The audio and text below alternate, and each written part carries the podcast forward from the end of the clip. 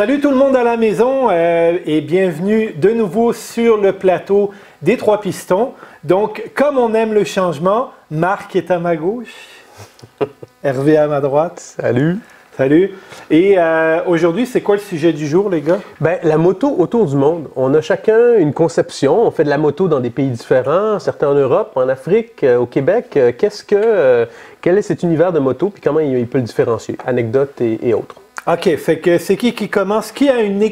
Qui a, euh, non pas une expérience, mais qui a un, ou un vécu ou a constaté des choses ailleurs? Toi, Ben, je vais lancer le sujet. Moi, j'ai pas eu l'opportunité de faire de la moto, mais j'ai par contre assez voyagé en Afrique pour le travail. Et euh, une de mes villes préférées, d'ailleurs, euh, salut à mes amis de Cotonou au Bénin, euh, où j'ai vraiment vu des motocyclistes euh, hors- pair. Alors donc, là-bas, euh, la motocyclette, c'est vraiment un moyen peu cher pour se déplacer. On parle de petites motos et on parle de... Bon, il fait tout le temps chaud, bien sûr. On est en Afrique, il y a la saison des pluies. Donc, euh, on parle des routes aussi qui sont des fois asphaltées, des fois moins. Donc, un peu de euh, en ville. Euh, et j'ai vu des choses extraordinaires, des gens qui pouvaient... euh, j'ai vu des gens voyager littéralement avec deux frigidaires sur une mobilette, euh, ou en fait une petite moto 125, avec un passager puis un bébé. Donc, c'est euh, des, choses extraordinaires. J'ai vu au Nigeria aussi, sur l'autoroute, des mobilettes avec trois gars puis 20 pieds de tuyaux de, de, plomberie. Donc, euh, je me disais, c'est plus un moyen de transport dans ces pays-là. C'est un moyen économique de transport qui est très, très, très populaire. J'aimerais vous entendre sur vos expériences. Bon, peut-être en Europe, toi, Arnold, et au Québec, bien sûr, Marc-André. qui commence? T'y vas-tu? Ah oui, je peux y aller.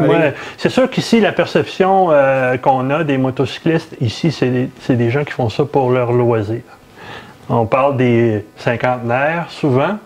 Ah, c'est cinquantenaire. Eh oui.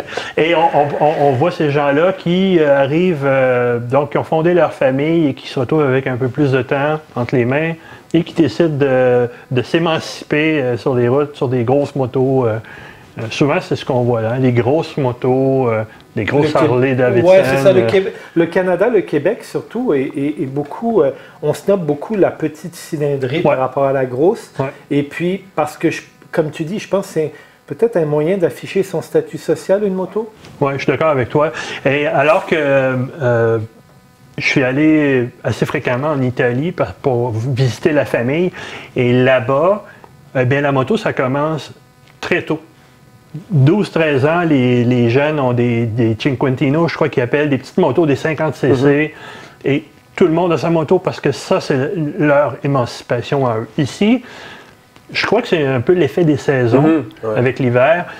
Il y a quand même des scooters chez les jeunes, mais sinon, je, je vois pas la, je vois pas la même, euh, la même euh, les gens adhèrent moins, si on veut, à la moto. Oui, c'est ça. Ben, peut-être parce qu'on en fait de façon, ici au Québec, comme tu dis, plus de façon euh, Loisir. loisir, Récréative. touristique, on va dire. Mhm. C'est sûr que moi, j'ai un petit peu des deux. C'est que j'ai roulé en France dans ma jeunesse, euh, scooter et, euh, et autres motos, euh, et j'ai une plus grande expérience au Québec. Mais ce que je dirais de l'Europe et, et de la France, entre autres, c'est que oui, il y a un côté, on les a plus jeunes. Moi, mon premier scooter à 14 ans, dès que j'ai eu le droit d'en avoir un, j'en ai eu un. Ça faisait partie de la, de la suite logique de la vie, on va dire.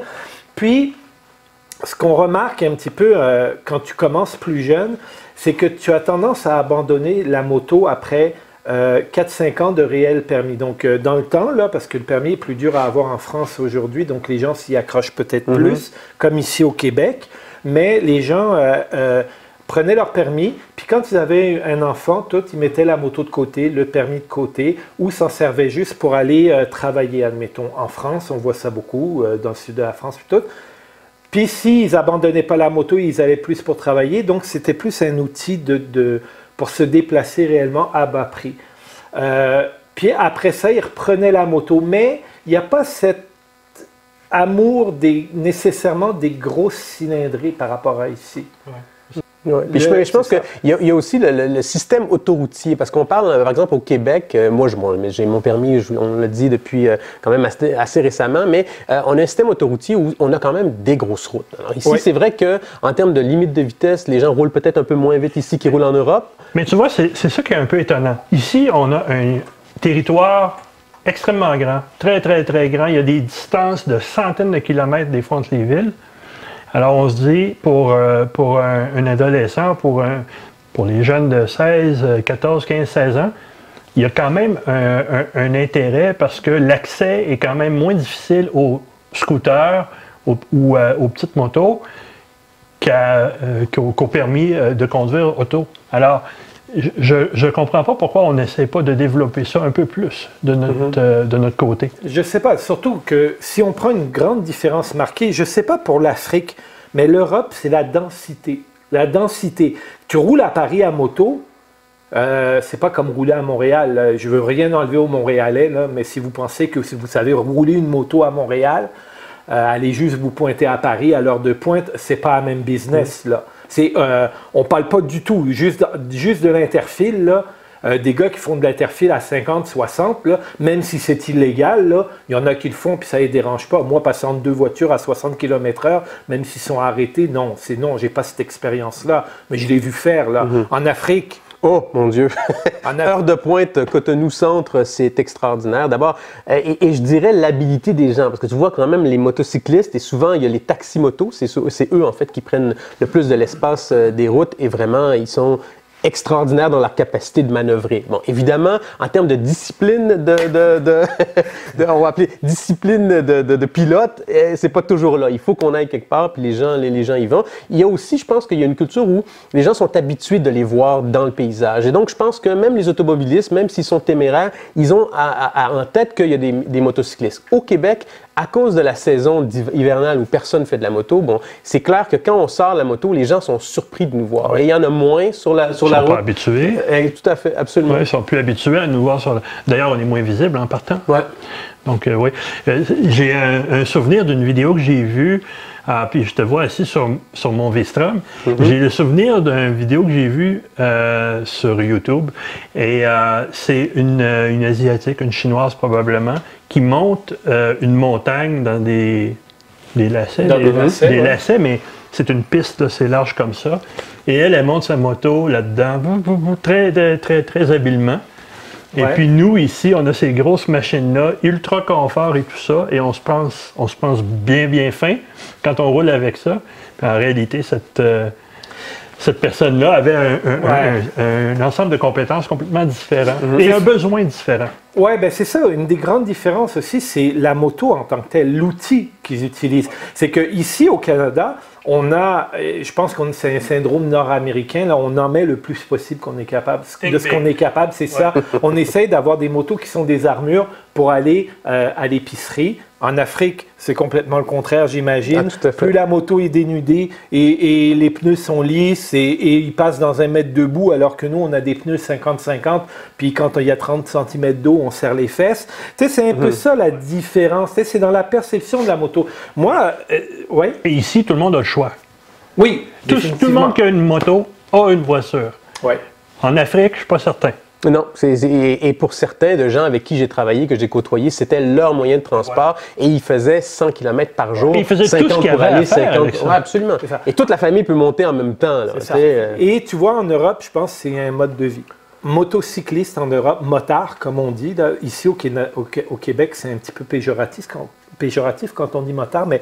Euh, on y travaille. Oh, oui, on y travaille. Nous, on y travaille en tout cas. Mais, euh, mais euh, les motards, c'est vraiment un mode de vie. Quand tu es, quand es motard en France, c'est une façon de vivre. C'est pas juste... Tu sais, ce qui est très triste, j'ai entendu des statistiques sur la France, entre autres, c'est que la moyenne nationale a descendu en bas ou aux alentours de 3000 km En termes du nombre de motards? non, de, kilométrage parcouru par motocycliste. 3000 km pour un pays où il y a autant de motocyclistes, c'est sûr que ça inclut euh, tous les urbains avec leurs scooters et tout. mais 3000 km, c'est peu. Vous devriez rouler beaucoup plus. Euh, les Européens, les Français, vous avez des routes pour ça, puis vous n'avez même pas l'excuse de la température ou le six mois que nous, on est confinés. En tout cas, en parlant de confinement, on essaye de garder nos espaces. Là. Dès qu'on a fini, on met nos masques, inquiétez-vous pas. Euh, on, est, on est respectueux de, de toutes les politiques sanitaires mais pour vous faire un show, ça demande quand même un, petit peu de travail.